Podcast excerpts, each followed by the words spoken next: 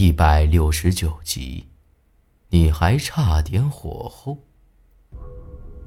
随着八子里一声声的唱着《峡江号子》，这几个家伙的声音已经完全听不到了。而这会儿，他们也都停了下来，面朝咱们几个一动不动。不过这会儿，他们几个的眼睛已经变成了暗红色。身上的暴戾之气也越来越盛，似乎隐隐约约之间都能看到他们身上都在冒着黑气一样。八子里这会儿也几个踉跄，差点没倒下，喘着粗气咳嗽了几声，眼睛却始终盯着他们。哼，就这点本事啊！嗯，莫再说大话了，赶紧想法子出去啊！我和苏丹晨都急得不行，可八子里倒好，这节骨眼上还死鸭子嘴硬。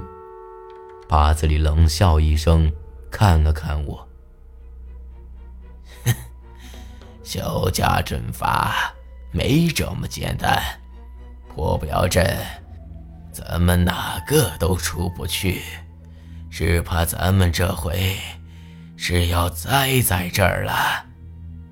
听他这么一说，我一时间都不晓得要说什么。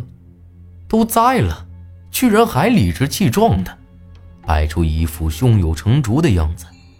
除了八子里，再找不出第二个人来。这几个人倒也没理会他，却都盘腿坐下来，嘴里。又开始嘀嘀咕咕的念叨起来，而这回的声音比刚才更低沉了，一个字都听不清，速度也很快，但我听着却没觉得有任何不舒服的。倒是这几个家伙，一个个的不停的念叨，眼睛却都盯着我，居然开始阴笑起来。再一看，苏丹晨和八子里，也都微微闭着眼睛，脸上挂着一抹笑，像是很享受一样。慢慢的，我就觉得有些不对劲儿。这声音越听我越觉得困，眼皮子也直打架，恨不得马上躺在地上好好睡上一觉。我想要冲出去。可发现自己的双腿就像是灌了铅一样，提都提不动。没过好一会儿，我实在是抵不住了，身子不由自主的就瘫倒在地上，就像是浑身都没了骨头一样，软趴趴的，使不上一点劲来，眼皮子也都快合到一块了。苏丹晨和八子里自不必多说，也都躺在了地上。就在这时，我迷迷糊糊的看到江面上又一次出现了大雾，远远的看到几个星星点点、晃晃荡荡的红光。仙人板板的，是那红轿子来接鬼狼了。只不过，现在咱们这儿。压根儿就没有什么鬼狼，明显就是冲着我来的。背后那人肯定是早就猜到咱们几个会来个出其不意，才故意弄了这么一出，用这啥子阵法将咱们困在里头，就连八子里都没得法子出去。千算万算，没成想。到底咱们还是上了当了。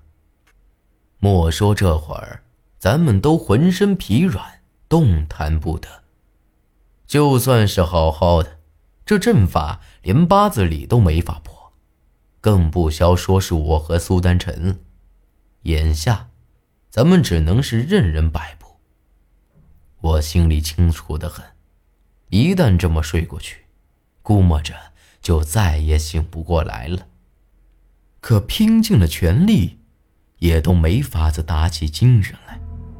我在心里头喊了几声“萧然”，也没听到回应。这会儿，那江上的灯光也越来越近了，我才发现那压根儿不是什么红轿子，而是一只实实在在的船。那船头上站着一个人，后头跟着四个，却看不清样子。待得那船靠了岸，这几个人才下了船，朝着咱们一步步走了过来。慢慢的，我也才看清楚这人的样子。身穿着一身黑袍子，身子壮得很，头发也是脏兮兮的。都成了一撮一撮的了，胡子巴扎的，邋里邋遢，脸上一道刀疤子，从左眼睛直拉到右下巴子上，鼻梁都断了，看起来很是吓人。然而这人正是肖大胡子，他只是看了看我，却在八子里跟前站定，白大哥。十几年没见，你还是这副自以为是的德行。八子里依旧是躺在地上，嘴角微微动了动，却发不出声来。这会儿，我的心里头也是火急火燎的。没成想，咱们一直要找的肖家人，居然就是肖大胡子。之前。我也怀疑过他，可这会儿他真的出现在我的面前，我还是没法子接受。他看了看八子里和苏丹臣，摇着头叹了几口气，就朝着我走了过来。小子，莫要怪我，要怪就怪你生的不是时候。说完。肖大胡子就朝着身后那几人招了招手，很明显是要把我给弄走了。小然，我拼尽了全力，从牙缝里头挤出了这么几个字。小然可是他亲姑娘，弄走了我，他只怕也会魂飞魄散。虎毒还不食子呢。我就不信萧大胡子能对萧然也下死手。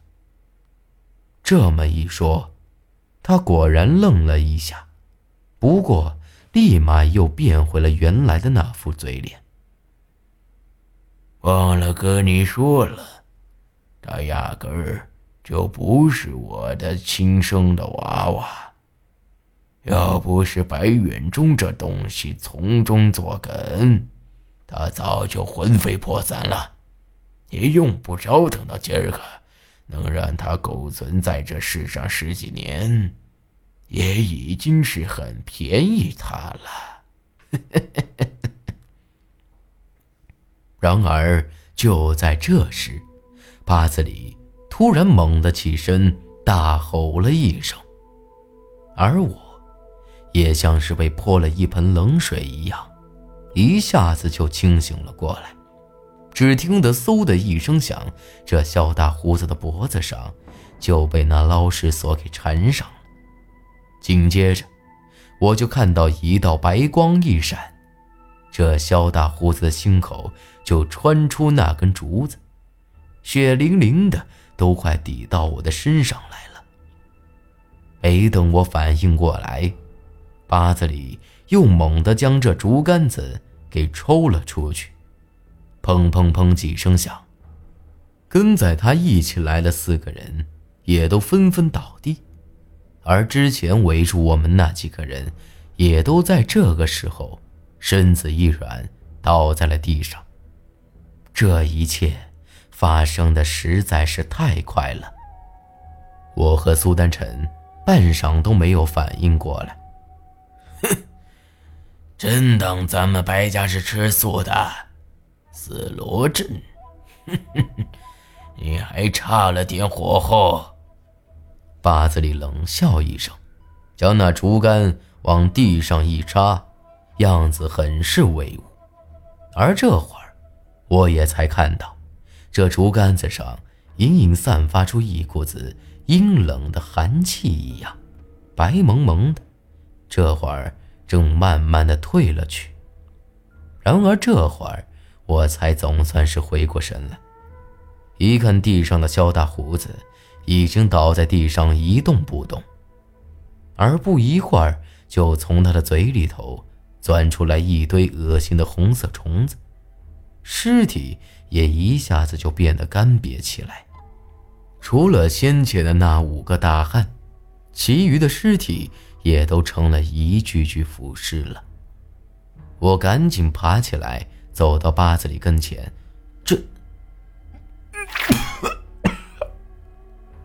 我还没问完呢，八子里忽然喷出一口血来。